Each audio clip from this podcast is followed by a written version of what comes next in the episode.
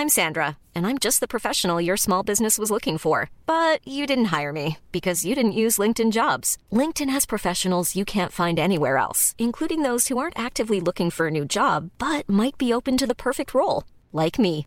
In a given month, over 70% of LinkedIn users don't visit other leading job sites. So if you're not looking on LinkedIn, you'll miss out on great candidates like Sandra. Start hiring professionals like a professional. Post your free job on linkedin.com/people today. Heraldo Podcast, un lugar para tus oídos.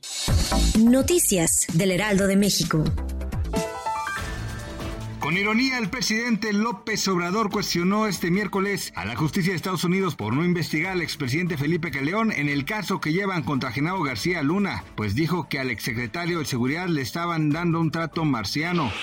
Lecha Abril Soler Cano tenía solo 15 años y muchos sueños por delante cuando ingresó a la preparatoria número 3 Justo Sierra de la Universidad Nacional Autónoma de México. Pero el bullying, del que fue víctima constante por parte de tres profesores del plantel, le provocó una gran depresión.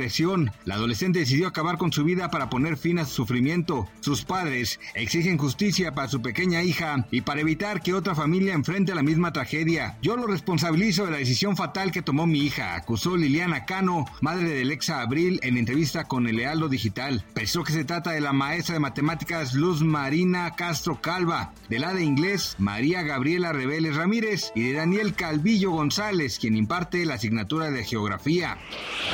El secretario de Hacienda y Crédito Público, Rogelio Ramírez de la O, dijo que se continuará con la mejora de la eficiencia tributaria, pero sin modificar los impuestos. En lo que respecta a los ingresos del sector público, seguiremos mejorando la eficiencia tributaria para mantener el buen desempeño de la recaudación sin la necesidad de crear nuevos impuestos o incrementar los ya existentes. Este 24 de mayo se cumple un año desde que un joven armado de 18 años mató a 19 niños y dos maestros dentro de un salón de clases de la escuela primaria Rob en Uvalde, Texas, una comunidad mayormente habitada por inmigrantes latinos. Gracias por escucharnos, les informó José Alberto García. Noticias del Heraldo de México.